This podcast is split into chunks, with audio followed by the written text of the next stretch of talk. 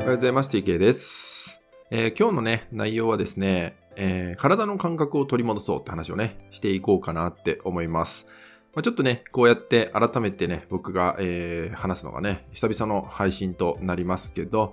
まあ、あの結構ね、このライブ配信のですね、インスタグラムのライブ配信のアーカイブの音声ですね。っていうのが割と好評でですね、皆さんもね、えー、結構ご感想なんかもいただいてね、とても嬉しい限りです。えー、改めてね、ありがとうございます。ちょっと今日はね、えー、久々なんでね、えー、こうやって改めてこのポッドキャストでね、話そうと思ってるんですけど、まあ、ちょうどですね、この配信をしている、まあ、前日、昨日ですよね。昨日なんですけど、まあ、僕がね、主催している体感学っていうのがあるんですけど、まあ、その体感学の、まあ、インストラクターのメンバーたちだけで開催したね、まあ、体感学エモーショナルセミナーっていうのがあるんですね。まあ、ちょうどね、それを東京でね、昨日開催したところなんですけど、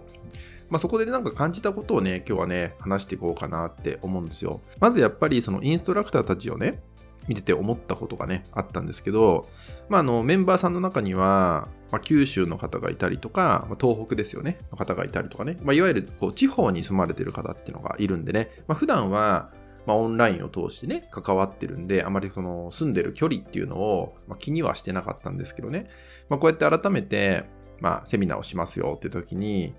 あしかも平日ですからね、平日、ちょうど開催したのは11月21日、月曜日なわけなんで、まあ、平日なんですよ。にもかかわらず、まあ、もちろんね、えー、皆さんお仕事もされてる方もいるんでね、でそれにもかかわらず、まあそうやってね、平日に時間を割いて、しかも地方からもう数時間かかるわけですよ。来ていただくっていうね、そういう、まあ、行動力っていうのを考えたときに、やっぱり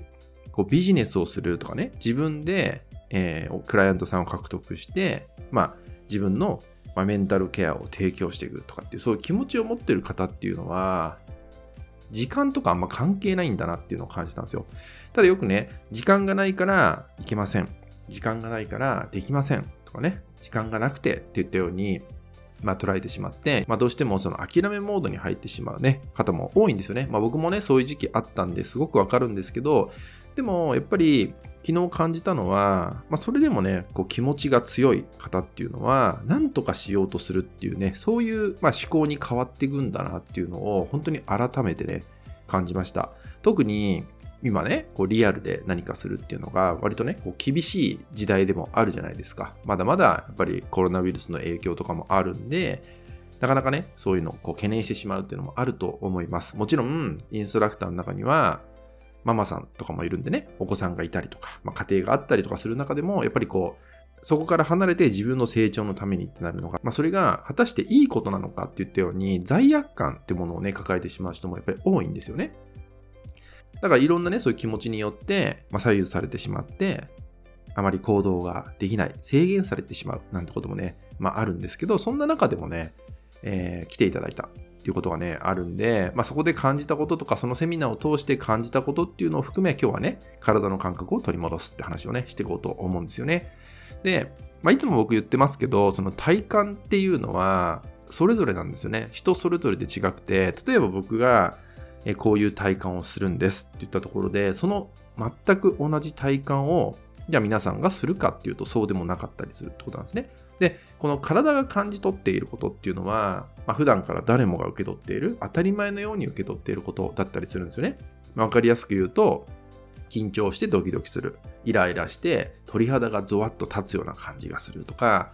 まあ、えいいことあって、嬉しいことがあって、足取りが軽くなるとかね、いわゆる体が軽くなるみたいな感じですね。まあ、そういう感覚って、誰もがね、受け取っているんですよね。そう。ただそこを頭で分かろうとする。頭で考え込んでしまうってことになると、せっかく反応している体の反応も受け取ることができなくなってしまう。なんてこともね、起きてしまうわけなんですよ。まあ、これが頭の中と体全体のバランスが取れてない状態なんてね、言ったりもしてますけど、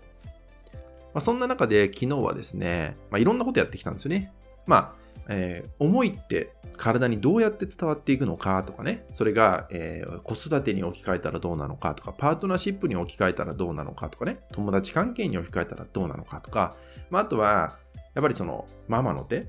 母の手とかね、孫の手とかあるじゃないですか。そういう、えー、意味って本当はどういうことなんだろうかっていうのも体を通してまあ、体感していただいたんですよね。まあ、そういう時間をね、メインに、えー、やったんですけど、まあ、個々にね、いろんなことを感じた方いるんじゃないかなって思うんですよ。で、この体を感じるっていうことって、なんだかんだ言ってね、自分との対話の時間だなって僕は思ってるんですよ。ちゃんと何を受け取ってるんだろうか、どんなことを感じ取ってるんだろうかっていうのを探すっていうのは、やっぱり自分に質問していかないといけないわけですよね。今どうなんだろう自分でって質問していかないといけないんで、で、その質問があるから、まあ、問いですよね。その問いがあるからこそ、あ、今こういう感じがするんだといった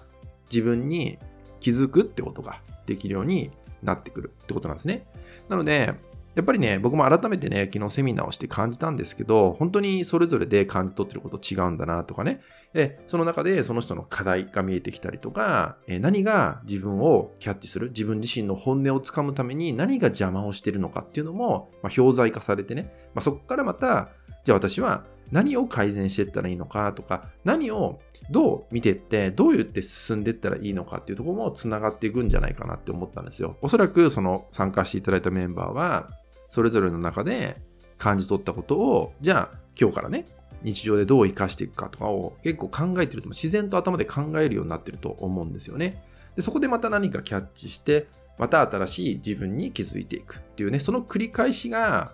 今を感じる、自分を受け取る、ね、自分を知っていくってことにもつながっていくのかななんて思うわけです。なのでね、あなたも普段のね、生活の中で誰もが必ず受け取っている体の反応っていうのをですね、まあ、ぜひですね、感じ取ってみようっていうね、その問い、どうなんだろう今の自分ってっていう問いを自分にね、かけてみるってことをやっていただくだけでも、今の自分の状態っていうのが以前よりね、見えてくるんじゃないかなって思うんで、まあ、ぜひですね、そのような自分を知っていくってこともね、まあ、体を通して、体の感覚っていうのも通して、まあ、理解をね、深めていただけたらなと思います。はい、今日はね、ちょっと久々にね、えー、通常配信っていうのをね、させていただきました。で、今回のね、このセミナーの内容なんですけど、またちょっと改めてね、えー、教材って形にしてね、動画セミナーって形にして、まあ、皆さんにもね、お届けできるような機会を作ろうかななんて思ってるんでね、まあそちらもね、楽しみにしていただけたらと思います。はい、それではね、今回は以上になります。最後までご視聴いただきまして、ありがとうございました。